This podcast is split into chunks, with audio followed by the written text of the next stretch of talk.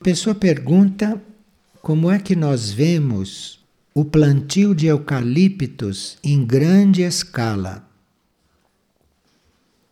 Se nós fôssemos ser corretos com o planeta, nós não teríamos plantios em grande escala de nenhuma coisa.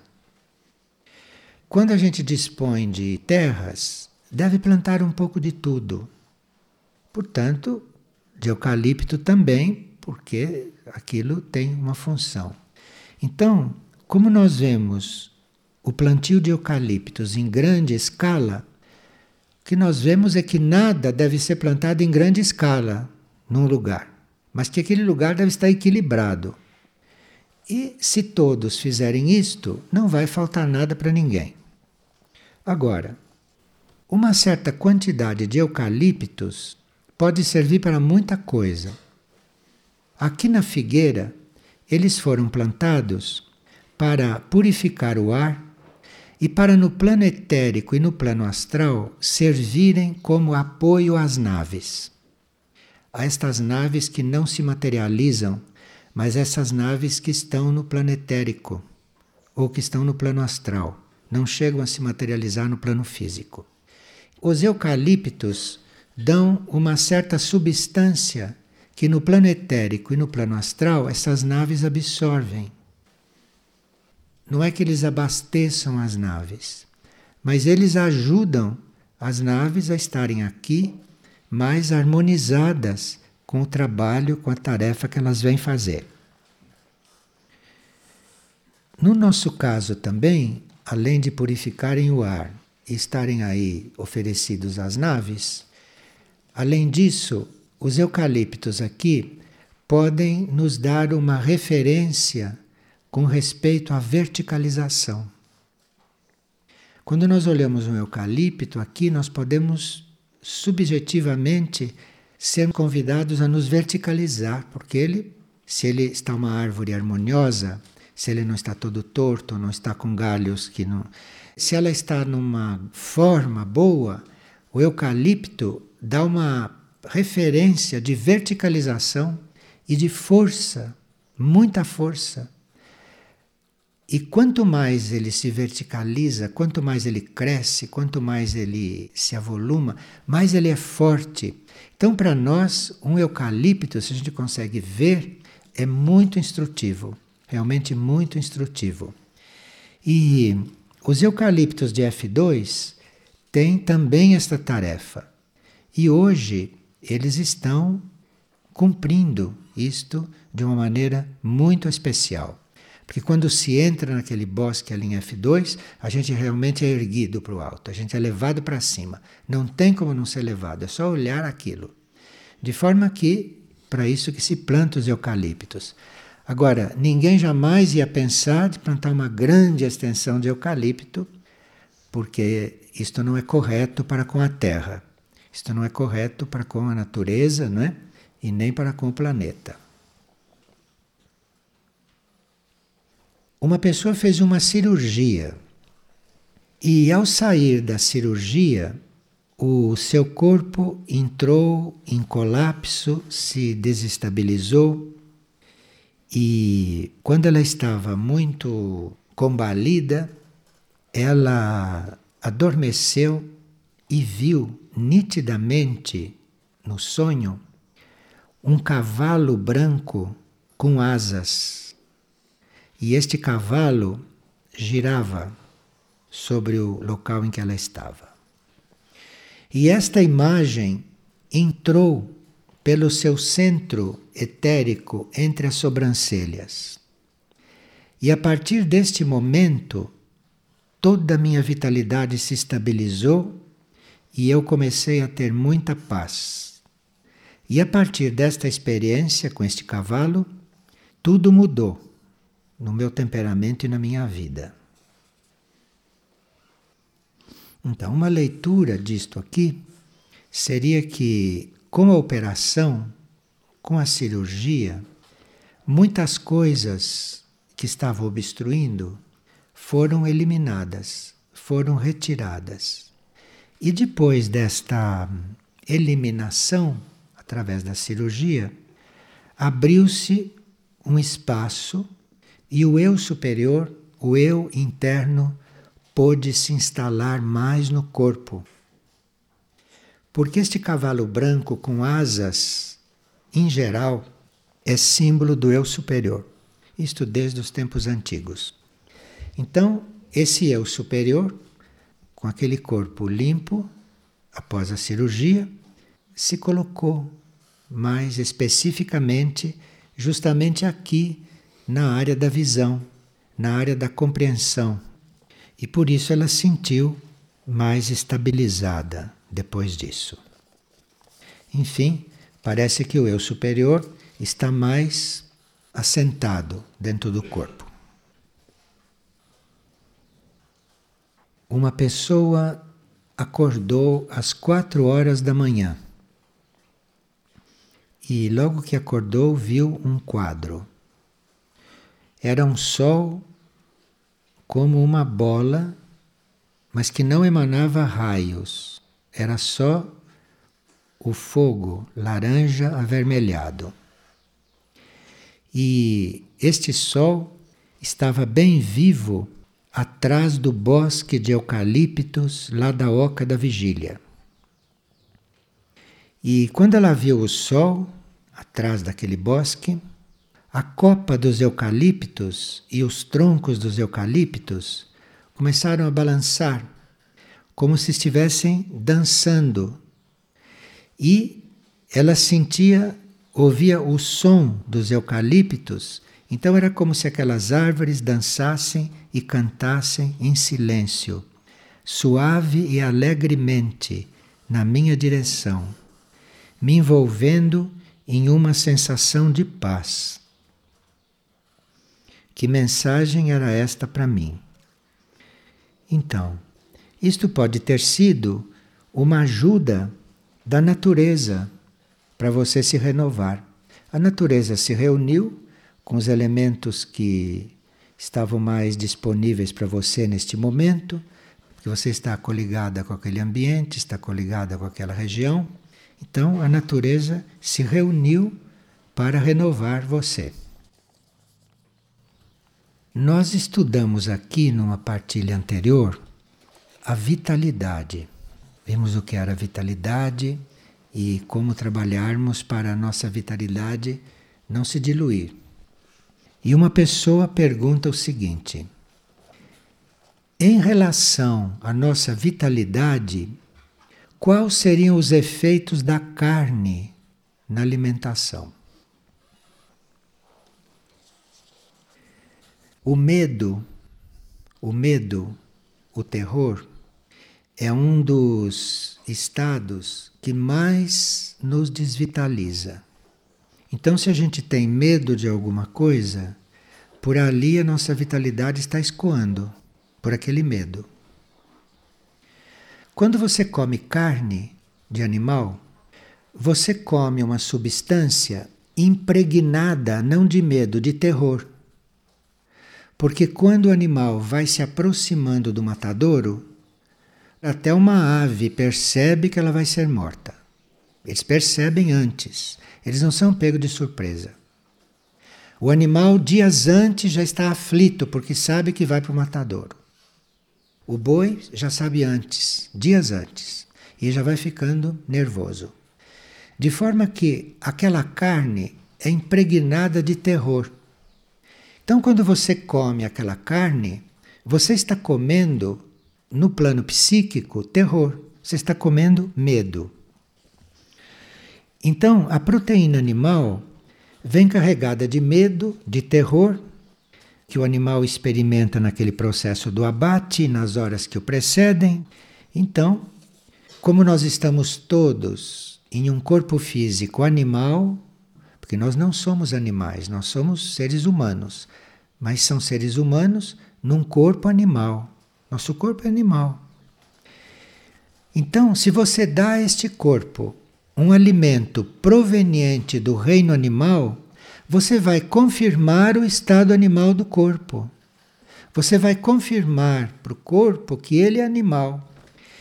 Então, esse corpo tem muito pouca chance de se transformar. Agora, os vegetais não fazem o mesmo efeito no corpo. Primeiro, porque nenhum vegetal, quando é colhido, tem o senso do terror e nem do medo, porque no vegetal não sabe disso. O vegetal sente um corte. O vegetal tem a sensibilidade que ele está sendo removido dali, mas ele não tem medo. O vegetal não tem medo, de forma que aquilo não está impregnado de medo. Então, a substância vegetal, por não ter o medo e não ser da mesma substância do nosso corpo, ele tende a mudar o nosso corpo. Ele tende a deixar o nosso corpo mais sutil do que é. Porque uma planta é física também, mas o corpo de uma planta é mais sutil do que o nosso, num certo sentido. Então, o que, você está ingerindo? Então, isto vai mudar a sua substância. Vai deixar a sua substância física mais sutil. E isto, quando começa a atingir os órgãos cerebrais, não? A circulação do sangue. Então, quando isto começa a se introduzir no seu funcionamento orgânico, o resultado é que você vai se tornando mais intuitivo. Então, você se tornando mais intuitivo, o seu relacionamento com tudo muda. Porque você, pela intuição, você pode compreender certas coisas que pela mente, pelo raciocínio, não chega. Pela intuição, a sua consciência pode se introduzir em níveis além do mental. Intuição quer dizer perceber as coisas como são, sem nenhum trabalho mental, sem nenhuma elucubração. Então, o vegetal ajuda isto, porque o vegetal vai deixando o corpo mais sutil. E a carne mantém o estado do corpo e ainda introduz o terror, introduz o medo psiquicamente ali. E uma pessoa está perguntando se nós trocamos de código genético enquanto estamos encarnados, ou se precisa estar desencarnado. Este novo código genético não é físico e ele não pode ser visto em laboratório. Este novo código genético é aplicado na consciência. Porque o código genético anterior, ele vinha do reino animal, ele vinha dos animais. E esse código genético novo não só não vem dos animais, mas ele vem de uma consciência estelar. De forma que o novo código genético é implantado na consciência, tem nada a ver com o corpo. Então, ele é implantado na consciência e na consciência nós podemos recebê-lo encarnados ou desencarnados. Isto não é condição, ser encarnado ou não. Mesmo que a gente esteja com o um novo código já implantado na consciência, aqui não se trata de tirar um código e colocar outro. O novo código foi colocado na consciência, mas o código velho ainda está aí. Então precisa que o novo código vá trabalhando a consciência e que a consciência vá transcendendo esse estágio de consciência humana, porque a consciência com o novo código, ela pode chegar até a compreender um, uma consciência mais ampla, uma consciência estelar, compreender. Então aí nós vamos finalmente compreender o que que grandes sóis ou grandes estrelas estão trabalhando conosco e na Terra. Vamos começar a compreender estas coisas com o novo código genético. Todo esse nosso pensamento atual, que nós chamamos de pensamento do homem velho, isso é pensamento do homem que está no DNA, né? O homem velho que está nesse DNA. Então, esse pensamento velho não tem realmente nada a ver com o mundo novo. Ele não tem nada a ver com a nova Terra, com o novo planeta que vai surgir e com a nova humanidade. Este pensamento atual, isto não tem nada a ver com o pensamento novo. Agora, o novo vai entrando se nós temos as portas abertas, se nós o recebemos. É um trabalho, né? Porque a gente é cristalizado num pensamento velho. O homem velho está ali encarnado. E aí o novo está entrando, o novo está pairando. Nós precisamos abrir as portas para isso. Para começar, para nós podermos aplicar este novo código, que já pode estar introduzido em nós, muitos percebem grandes mudanças na consciência, mas aí precisa desenvolver. Uma das coisas que mais pertence ao velho e que não tem nada a ver com o novo é você dizer ali é o norte, aquilo é o sul, ali é o oeste, aquilo é oeste, sabe? Você dividir o mundo em Oriente e Ocidente, para lá é Oriente, para cá é Ocidente. Isso pertence ao homem velho, isso pertence ao pensamento velho. O mundo não tem nada de Oriente, nem de Ocidente, nem Norte, nem de Sul. Isso são coisas físicas, que a hora que a Terra inclina o eixo, não tem mais norte para lá, nem sul para cá. Isso são coisas que não têm nada a ver com o pensamento novo. Pensamento novo não está realmente nessas coisas.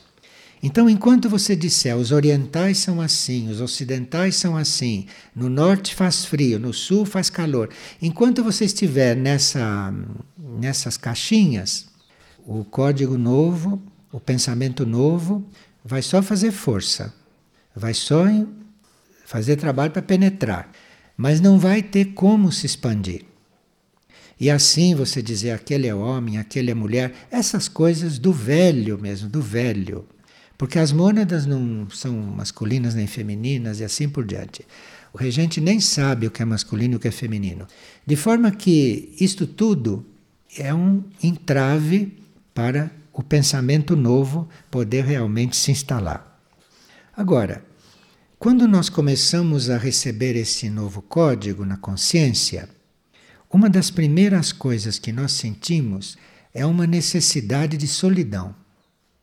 Sim, porque a gente sabe que o que está começando a perceber não tem nada a ver com o que percebeu até hoje. Então vem aquela vontade de estar só, não para se separar dos outros, não para se afastar dos outros, mas para poder estar consigo e para entender o que está acontecendo. De forma que há muitas pessoas já com o novo código e que têm necessidade de uma vida em solidão, tem necessidade de exercer um pouco a solidão. E aqui nós temos que ser muito hábeis, porque nós temos que aprender a obedecer esta exigência desta troca de código. Nós temos que ser muito hábeis, porque com esta necessidade de estar com nós mesmos, para nos adaptarmos a este novo código, nós não precisarmos, por isso, estar nos afastando dos outros. Porque se afastar dos outros, isto é o homem velho que fazia. Isto é o velho. É o velho que dizia: este é homem, aquele é mulher, este é velho, aquele é novo. Isso é o velho. Então, precisa que a gente esteja convivendo com esta necessidade de solidão, mas precisaria interpretá-la bem precisaria compreendê-la bem. Isto é, você está com todos, está com os outros, você não vai se fechar em nenhum convento. Então você tem que resolver esse problema de estar consigo até você se perceber, perceber esse novo em você, perceber essa nova consciência, não? E ao mesmo tempo estar com todos, estar com os outros, porque todos estão no mesmo processo nesse momento. Todos estão nessa mudança. De forma que alguém que tem consciência desta necessidade de estar consigo para se conhecer, isso no meio do, dos outros ajuda os outros a perceberem isso também. E se todo mundo começa a perceber esta necessidade que cada um tem hoje de se reencontrar, porque realmente tem uma coisa nova lá dentro, tem uma consciência nova, se todos percebessem isto, esta humanidade ficaria muito mais silenciosa. esta humanidade ficaria muito mais harmoniosa. De forma que o novo código está sim presente, mas nós temos que atender a essa necessidade de solidão, temos que prestar atenção naquilo que está ocorrendo e, principalmente, se nós sentimos alguma mudança na consciência, procurar adaptar aquilo que nós estamos vivendo e manifestando para essa mudança. Procurar aplicar essa mudança da consciência naquilo que estamos vivendo e fazendo. Assim é que o novo código vai se introduzindo, vai se efetivando e vai se ampliando. Você esteja encarnado ou esteja desencarnado. Esse novo código diz muito respeito ao centro cardíaco direito. Está muito coligado com o centro cardíaco direito. Porque é o centro cardíaco direito que mais é afinado com esta coisa da solidão. Porque todo centro cardíaco, muito inclusivo que é, tem dentro de si tudo e todos. De forma que o centro cardíaco não tem nenhum problema em estar só, porque ele está só com todos. Veja como o homem vai ser diferente, não é? Como isto vai ser diferente quando isso estiver realmente instalado. Agora, a hierarquia espiritual planetária está muito atenta ao nosso desenvolvimento. Então, a hierarquia está muito atenta ao que está acontecendo conosco. E o que mais está sendo observado é o quanto nós estamos recebendo o novo código e o quanto estamos atendendo aos estímulos do novo código. Eu acho que basta falar em novo código isto já tem um, uma força suficiente para a gente ir contatando isto. E vai encontrando isto na consciência, vai encontrando o que deve encontrar. Bem, aqui uma pessoa estava lendo o livro Viagens por Mundos Sutis. E na página 143 na terceira história de reencontros, ela leu um trecho que ela não entendeu. Ali acontece o seguinte: na história diz que o homem adormeceu e sonhou que estava diante de um veículo voador. E que dentro do veículo voador em cima do assento que estava reservado para ele, havia um cartão onde estava escrito que ele ia ser levado a um reino de pureza. E ele percebeu que lá ele teria lições numa escola muito especial, diz a história. E ele deparou com uma criança que recolhia frutas silvestres e a criança era a rainha da providência. É uma história meio esquisita para a mente normal, mas é clara. Então tinha um lugar para ele lá dentro de um objeto voador, lá estava escrito que ele ia ser levado para uma área de pureza, não é? Aí ele viu a criança e ele viu que a criança recolhia frutas silvestres e que a criança era a rainha da providência. Ele, com a mente normal, quando viu que a rainha da providência estava colhendo frutas silvestres, ofereceu para ela um pacote de suprimentos. Disse, não, toma suprimentos para você. Aí a criança disse: Eu não desejo abdicar do meu reino. Despediu-se e foi embora. E ele não entendeu isso. A providência estava colhendo frutas silvestres, a fruta que ela estava precisando naquele momento para se alimentar. Dar um pacote de coisas para a providência é uma falta de compreensão muito grande, porque a providência não precisa disso.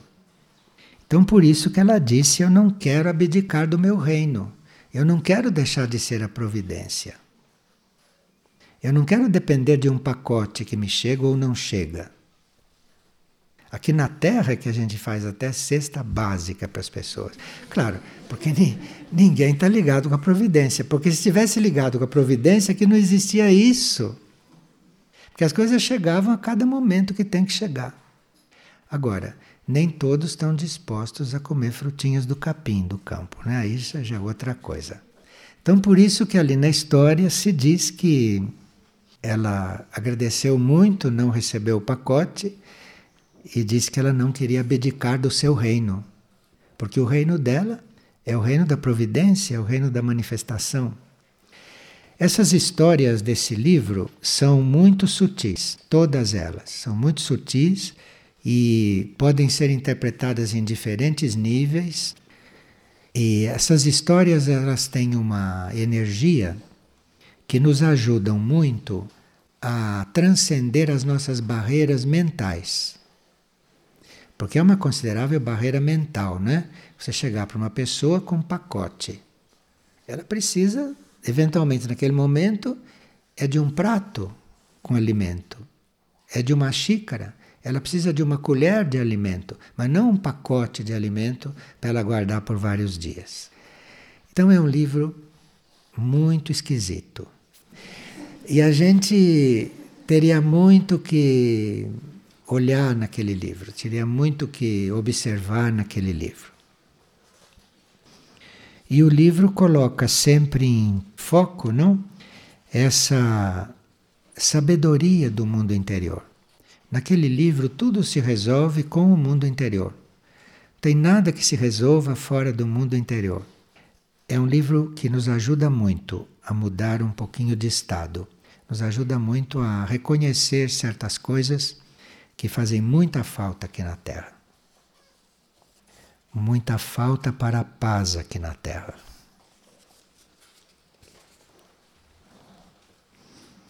E uma pessoa diz que tem um sobrinho de cinco anos e que ele tenha um interesse por roupas, brinquedos e brincadeiras femininas. Que na escola ele quer fazer papéis femininos no teatrinho e já verbalizou para os pais que gostaria de ter nascido menina. Como deveríamos lidar com ele? Bem, evidentemente, este ser vem de uma encarnação feminina ou de uma série de encarnações femininas.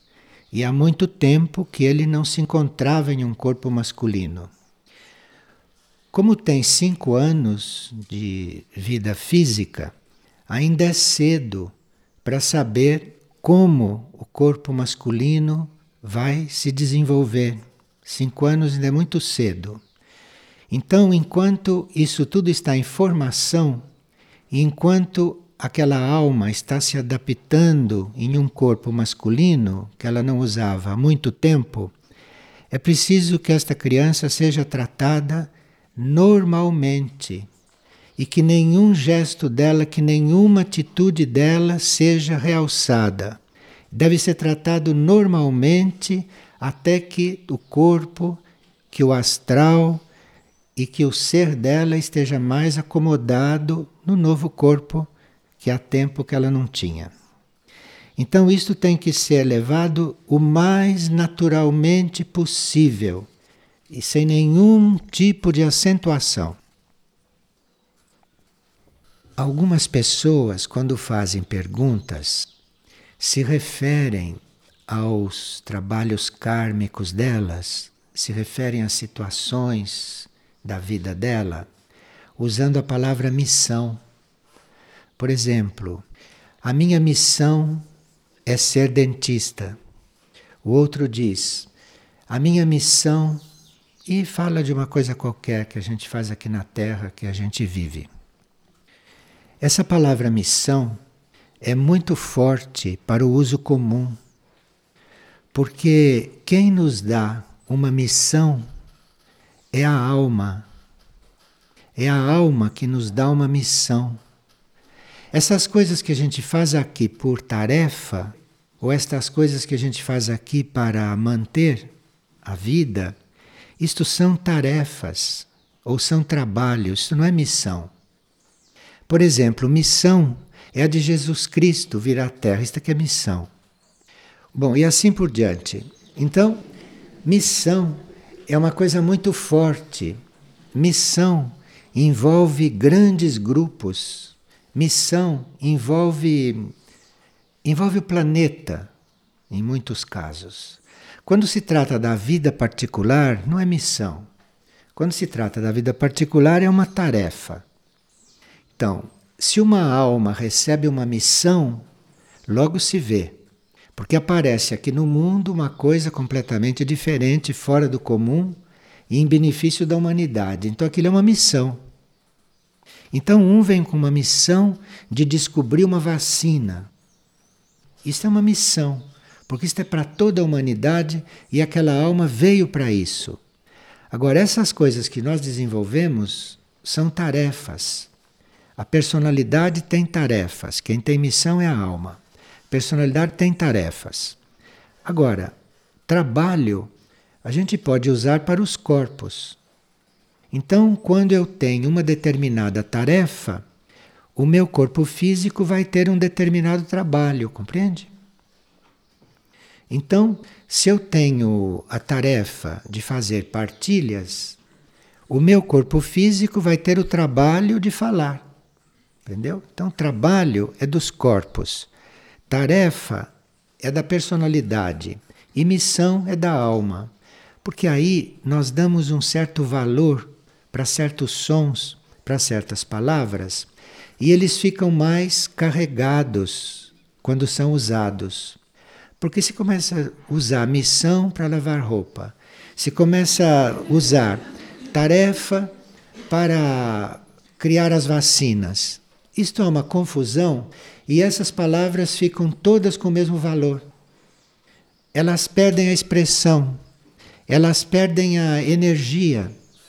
E quando nós colocamos as palavras de acordo com aquilo que precisamos dizer, elas têm outra energia, elas fazem outro trabalho, elas fazem um trabalho mais profundo.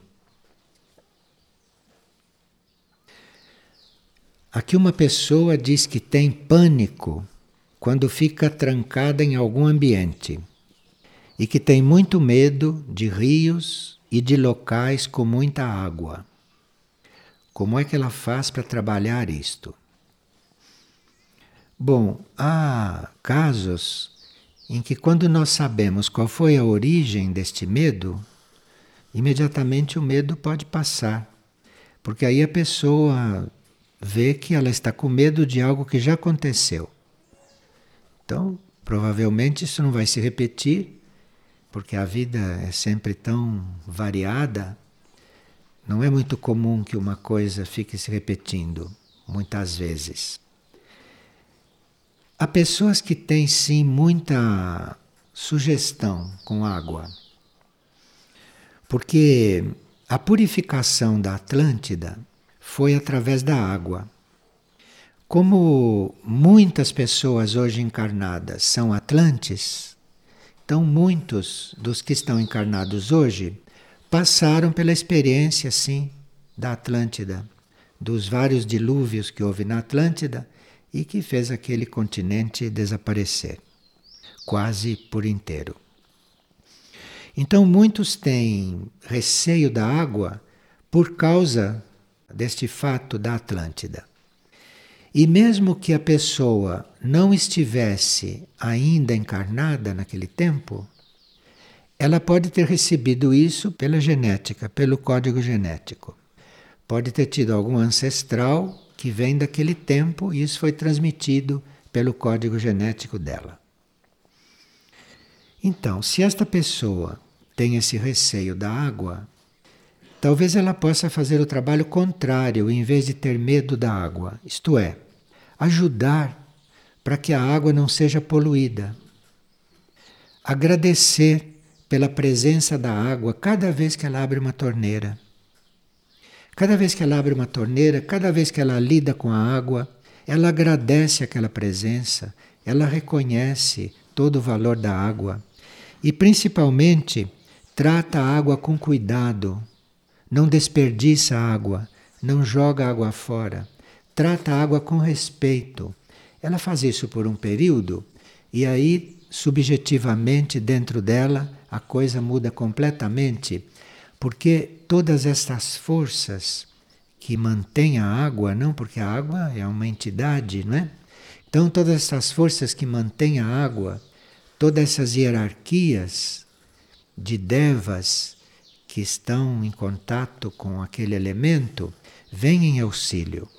Quando nós tratamos bem a água, quando nós tratamos a água como realmente um elemento precioso e indispensável ao plano físico, nenhum de nós poderia viver sem água.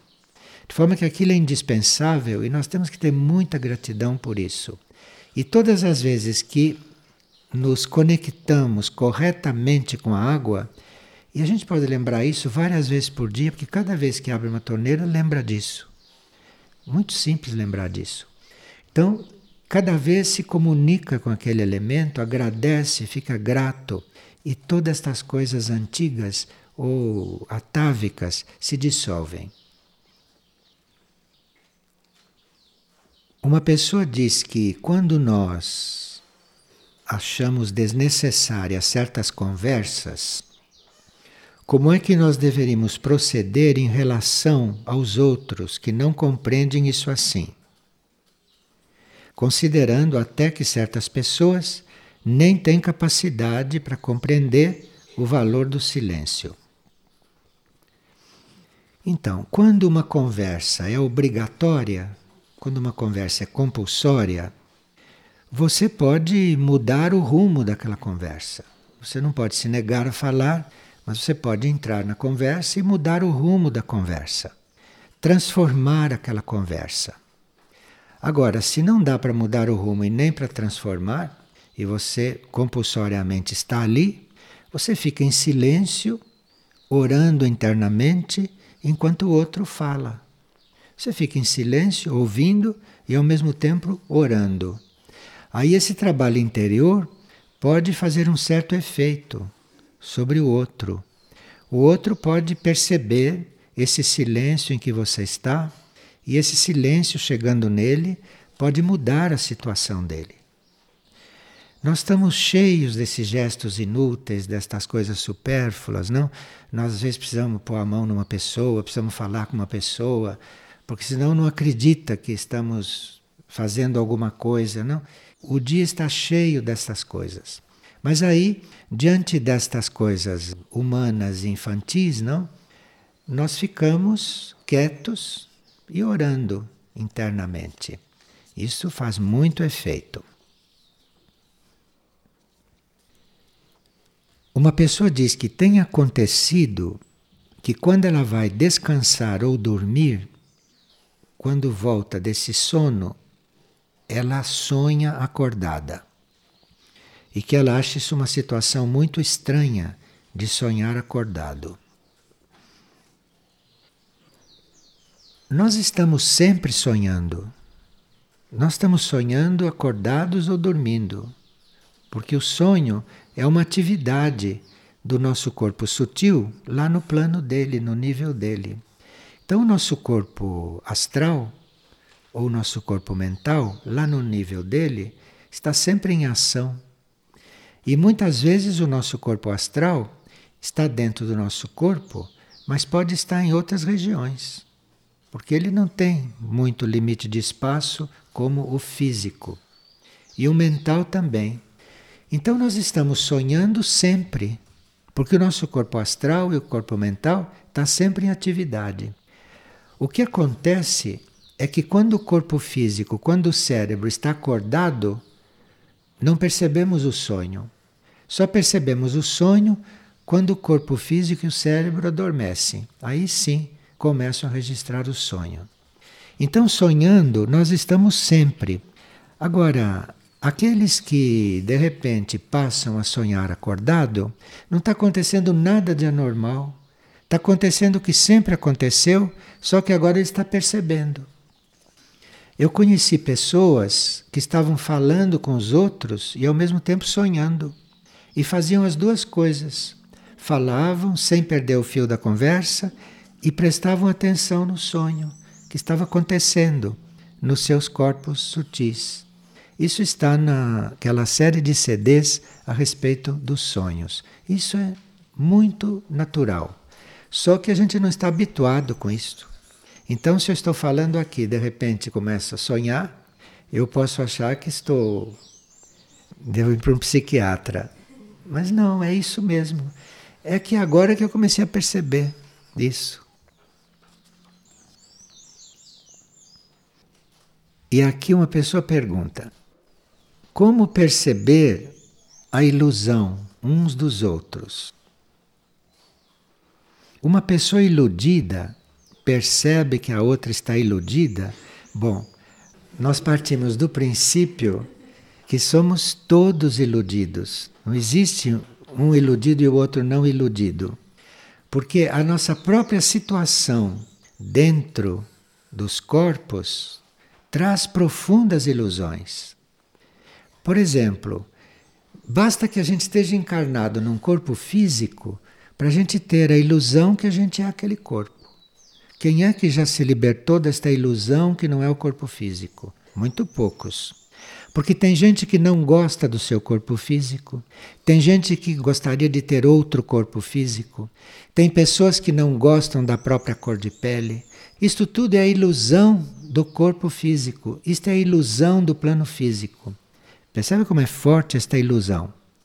E assim nós vivemos iludidos não só no corpo físico, iludidos de que somos aquele corpo, como vivemos iludidos também no corpo astral. Tem momentos que a gente está tão iludido que a gente se deixa levar por um sentimento daqueles astrais, que a gente se deixa levar por uma impressão do corpo astral, embarca naquilo e fica submetido àqueles movimentos do corpo astral. Isso é ilusão no plano astral. E há ilusão também no plano mental. Essa é a mais forte de todas. Parece que o físico é mais forte, mas não é. A maior ilusão é a do plano mental. Quando o mental adota uma ideia, ele praticamente adota uma ilusão. A ilusão de que ele é um indivíduo, a ilusão de que ele é uma pessoa. São ilusões estas. Porque nada disso nós somos. Nós somos coisa muito mais profunda, além de tudo isto, e num nível onde a ilusão não existe. Mas na nossa atual situação, de alma encarnada no corpo, de corpo encarnado no psiquismo coletivo, então, quanto mais você vai se confirmando como ser humano, mais iludido. Então você precisa com o tempo, não, você precisa, à medida que o ser interior, que não está nesses planos, vai despertando, ele vai passando para você a experiência de uma outra realidade. Aí você vai ver o quanto você estava iludido. Tudo no plano físico, tudo no plano externo contribui para esta ilusão.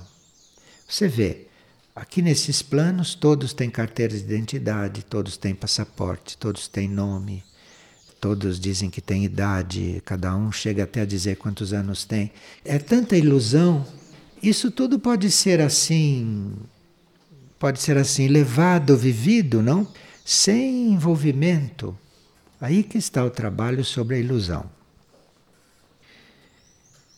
E essa mesma pessoa diz: Quais os sinais de alarme de que estamos ficando iludidos? Todas as vezes que você está acreditando no que você vê, no que você pensa, no que você sente, no que o outro manifesta, todas as vezes que você acredita nisso, você está iludido. A gente tem que aprender a olhar através disso, sabe? Através, como se a gente tivesse uma percepção de raio-x e atravessasse tudo isso até você conseguir tratar uma pessoa como mônada. Ou você conseguir tratar alguém como alma. sem levar em consideração a cara feia dele, sem levar em consideração a cara bonita, sem achar que ele está alegre, que ele está triste. Você tratá-lo como ele tem que ser tratado naquele momento. Aí você vai penetrando essa ilusão. E você também, não é? Se por acaso você está fisicamente cansado, nunca pense que você está cansado, porque sua mônada não cansa. Sua mônada vive uma vida eterna sem dormir, sem repousar, sem tirar férias. Não cansa. Então, você não diga eu estou cansado, a não ser que você se considere um corpo físico. A não ser que você se considere a sua mente. A mente também pode ficar cansada. De tanto pensar em coisas irreais, no fim ela fica esgotada. Enquanto você está identificado com qualquer coisa do mental, do emocional e do físico, você está iludido. Então, trabalhar para se desiludir é um grande trabalho. Mas olhe que o tibetano inspirou a Alice Bailey escrever um livro que se chama A Ilusão. E o subtítulo desse livro, vocês se lembram, né? É Um Problema Mundial. A ilusão, um problema mundial. Agora, ilusão é uma palavra que nós usamos em português porque português é uma língua pobre, como toda língua ocidental. Porque ilusão não serve para o mental, para o emocional e para o físico a mesma palavra. Porque são três níveis diferentes de engano. A ilusão no mental é mais ampla, mais profunda, mais verdadeira, entre aspas. A gente acredita muito nas ilusões do mental. Pelas ideologias que estão por aí, todas, vocês veem como são as ilusões mentais fortes, né? Tão fortes que tem gente que pensa que uma ideologia é, é, é real. Qual é a ideologia que é real? Como pode ser real uma ideologia? Se ela veio de um intelecto humano, como é que ela pode ser real? Então, a ilusão no mental é a mais forte. E no mental é que nós damos esse nome de ilusão. Agora, no plano astral, é a mesma coisa, mas não tão forte. Então a palavra ilusão não serve mais. Aí tem que ter outra. E nas línguas mais perfeitas, há outra palavra para ilusão no mental e outra palavra para ilusão no físico. Então, se o seu corpo físico pensa alguma coisa, ali é maia, não é ilusão. Maia, uma palavra mais física. Glamour, espejismo, é a mesma coisa, mas no plano astral, no plano emocional. Um pouquinho mais complexo do que Maia, mas não tão complexo como uma ilusão. Agora, nós temos ilusão, temos espejismo, temos glamour e temos Maia. Nós temos tudo isso junto. Somos todos iludidos. E o trabalho é a gente ir realmente ir se desiludindo. E se desiludindo quer dizer não, não achar que é real qualquer coisa que esteja acontecendo. Porque o que está acontecendo nesses planos, mental, emocional e físico, são reflexos. Reflexos distorcidos de algo que está acontecendo num outro plano, não num plano material. Então, esse trabalho sobre a ilusão é para nós todos. E nós vamos lidando então com as coisas que temos que lidar na prática, mas sem nos envolvermos com elas, sem acreditarmos que aquilo é o, a coisa mais real, porque senão vivemos e morremos e ficamos desencarnados sempre iludidos, sempre iludidos. À medida que a gente vai se desiludindo, a gente vai se libertando de tantas leis materiais, astrais e mentais. A gente vai se libertando, vai encontrando outras formas de ser, outras formas de perceber, outras formas de sentir, outras formas de agir, mas que vêm de um plano imaterial. Enquanto existe matéria, existe ilusão. É só depois que começamos a entrar nos planos imateriais é que nós vamos entrando em contato com realidades maiores, com realidades não apenas físicas, emocionais ou mentais. Então, iludidos praticamente somos todos. E se nós aceitamos que somos iludidos, temos mais chance de cuidar das nossas ilusões, não como se fossem coisas muito reais, mas coisas circunstanciais, pelo nosso estado de ser mental, de ser emocional ou de ser físico. Porque esse não é só o nosso estado, nós temos outros estados aonde a ilusão não é assim.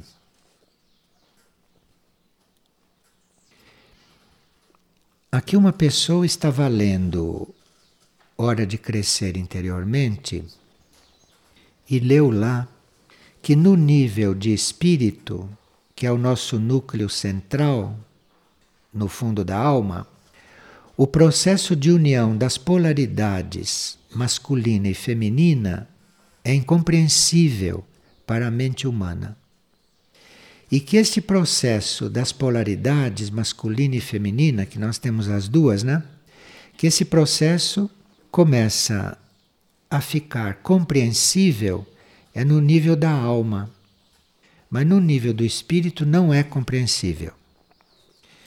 E que para nós começarmos a compreender esse processo das duas polaridades, do nosso lado masculino e do nosso lado feminino, na alma, nós precisamos contemplar. Isto é o que diz o livro. E contemplar significa nós estarmos voltados para a própria alma, para o próprio centro, até que a gente comece a viver essa experiência da alma. Porque a contemplação não é uma experiência da mente. Quem contempla é a alma, não é a mente. Então você, para fazer a experiência da contemplação, você precisa entrar em contato com a alma, precisa entrar nesse estado da alma, que é um estado muito profundo, no qual a alma está completamente absorta, a alma está completamente concentrada no espírito, na mônada. E ela está tão absorta no espírito que aí ela entra em contemplação. Então é a alma que entra em contemplação. E às vezes a nossa mente capta esse estado da alma. Então aqui na mente, no nosso estado humano, nós temos uma espécie de contemplação.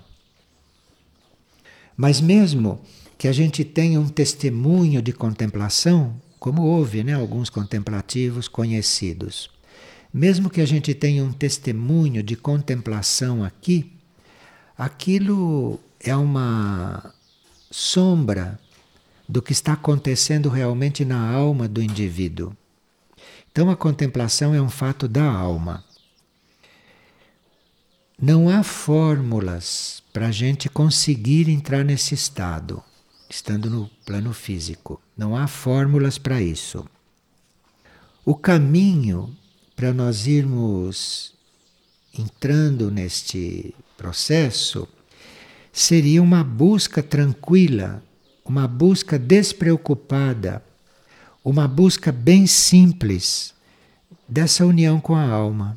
Isto é, nós temos isto como busca, termos isso como ideia, como ideal, como finalidade, temos isto presente. A nossa busca de união com a alma. Aí nós criamos um ambiente em nós para percebermos quando a nossa alma está contemplando. Porque quando a nossa alma está contemplando, estamos neste momento criando as sementes de uma etapa futura da evolução humana. Porque a evolução humana neste momento é uma evolução mental. Não é? Neste momento, a humanidade está desenvolvendo a mente. Então, é a, o desenvolvimento mental que é a etapa da evolução humana atual. a situação contemplativa é uma situação de uma etapa futura da raça humana. Hoje não é normal um ser estar contemplando. Isto é uma situação muito especial que acontece com ele. Isto não é normal na humanidade de hoje, que é mental. Então, o ser mental não fica contemplando o tempo todo. O ser mental pensa o tempo todo. O ser mental elabora o tempo todo. O ser contemplativo não pensa. Então é uma etapa futura da humanidade. Então, quem está interessado nesses assuntos pode ter esta aspiração a se unir com a alma, a se unir com o espírito. Então, vai criando nele um ambiente e pode ter sim um momento de contemplação. Pode ter um momento em que todo esse estado, toda essa floresta mental, de repente se desliga e você está num outro estado onde você vê tudo como um, uma eternidade. Uma das diferenças é que nós que somos mentais dificilmente nos libertamos do ontem, do hoje, do amanhã, não é? Quem de vocês se abstrai de que tem um passado? Quem de vocês se abstrai de que tem um futuro? Percebe o que é a ilusão mental? Passado, presente, futuro. Na contemplação não existe isso. Na contemplação não existe passado, nem presente e nem futuro. Na contemplação está tudo ali num quadro, sem esse conceito de passado, nem presente, nem futuro. Está ali num quadro eterno. Então, naquele quadro da contemplação, naquela eternidade, está tudo que você já viveu, está tudo que você está vivendo e tudo que você vai viver. Um grande contemplativo vê tudo isto, vê na eternidade. Então, não é uma situação normal para agora. A humanidade não está nesse estágio. Vocês viram que na Idade Média eles trancavam nos conventos milhares de pessoas.